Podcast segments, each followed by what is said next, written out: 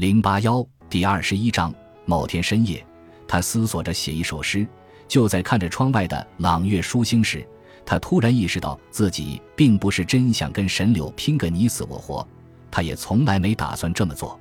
肯定有人觉得他软弱了。文州刻意避开他，那很容易做到。相国大人本来就深居简出，司马子安倒是经常前来拜访，跟他一起饮酒作乐，还讲一些有点粗俗的笑话。他对等待大明宫的召见表现得非常有耐心，有时压根就是漫不经心，取决于他自己的情绪。沈泰在府邸里为诗人安排了一间房，备有上好的纸墨笔砚、温好的美酒和其他能想到的一切。司马子安来过几次，又走了。偶尔跟沈泰彻夜长谈，大部分时间在外面。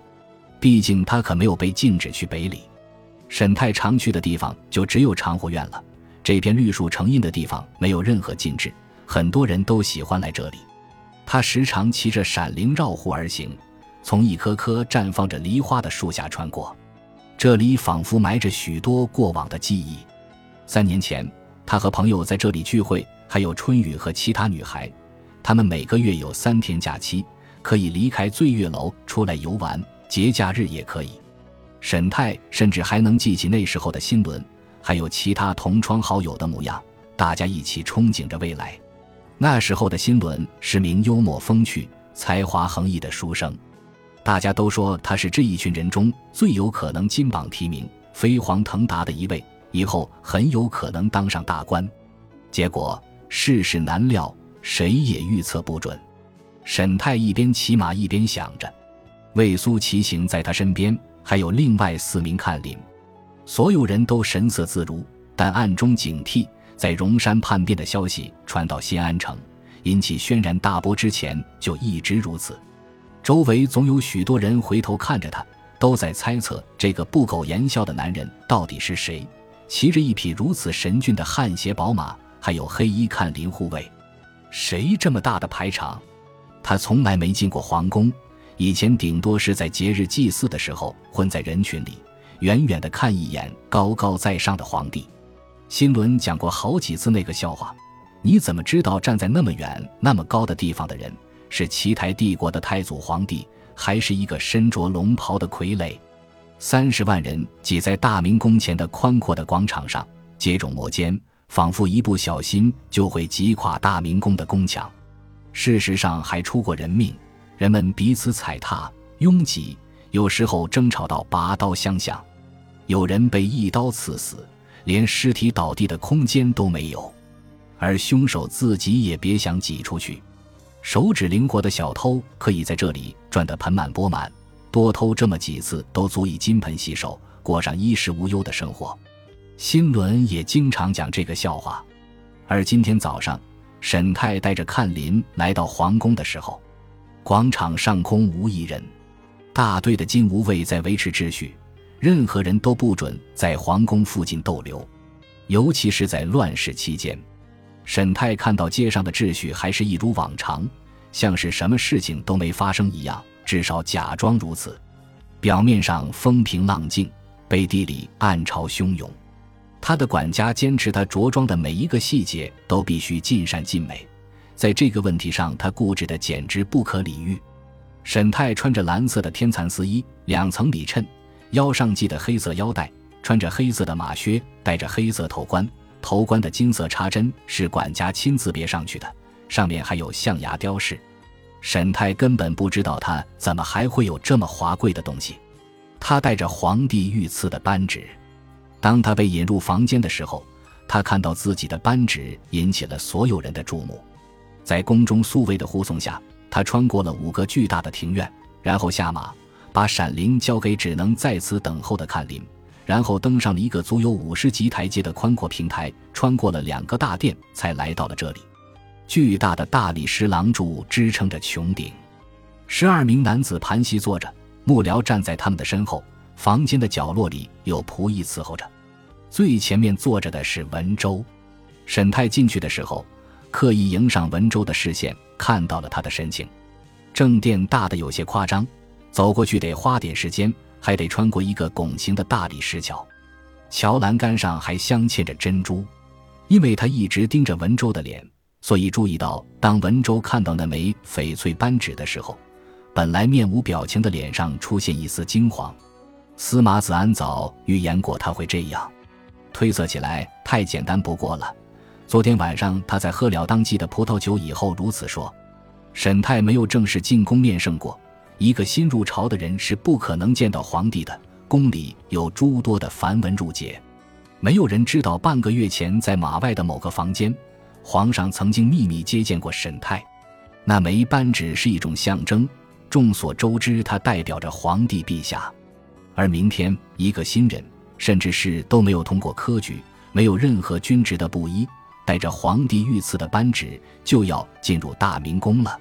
诗人说：“真希望能亲眼看到这一幕。”沈泰的目光从相国脸上移到了站在文州身后的沈柳身上。生平以来第一次，他看到沈柳的脸有了焦灼不安的表情，正盯着他。宫中宿卫把他带到了最前面，坐在文州的对面，显然那是专门给他留的位置。他躬身行礼，每次都稍稍转向，以示对所有人的尊重。他看到了太子申祖坐在另一侧的中间，他手里拿着一杯酒。房间里唯一一个拿着酒的，他冲着沈泰微笑。太子是否注意到了那枚扳指，又是否大吃一惊？从他脸上看不出半点端倪。沈泰脑子里突然闪过一个疑问：文谦会在这里吗？不过这个想法太不着边际。女人永远是在幕后行动，而不需要在朝中大臣们商议如何平定叛乱的时候出场。他隐约猜到，皇帝陛下并不在场。上一次他可能会在，而这一次就难说了。伟大的陛下在议事结束以后会收到一本奏折，或是好多本，如果时机恰当的话。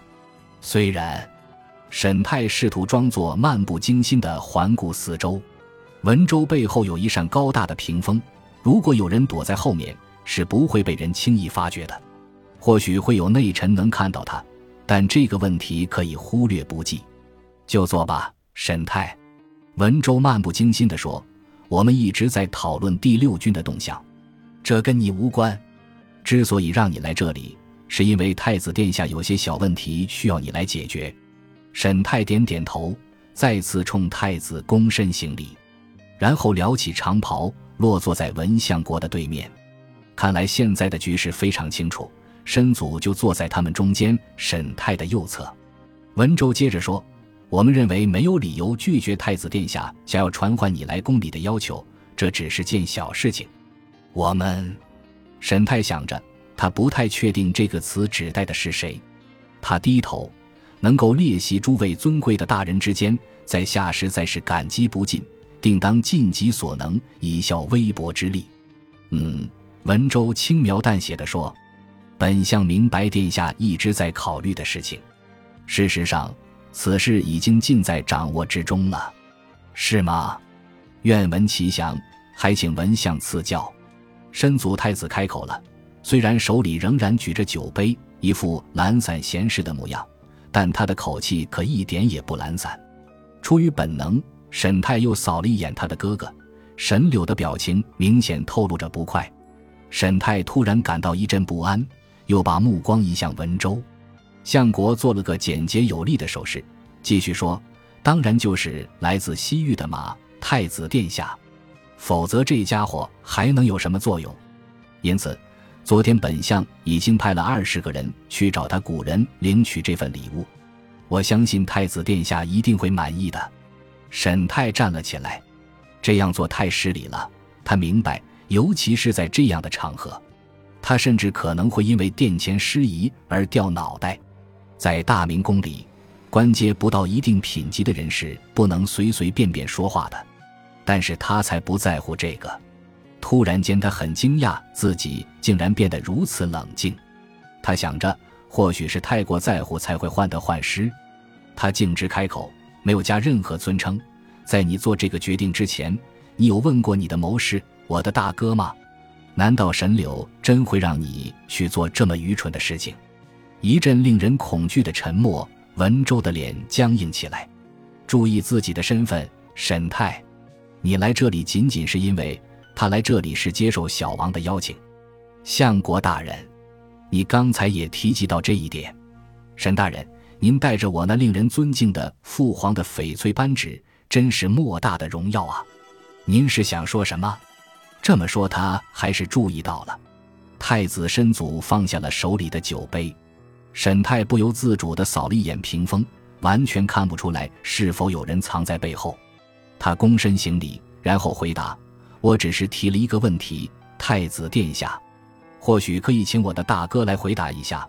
如果相国大人不愿启齿的话，谋臣的话不能代表本相。”文州愤然说。申祖一脸轻松的点头：“此话有理。如果真这么做，相国大人的面子就更挂不住了。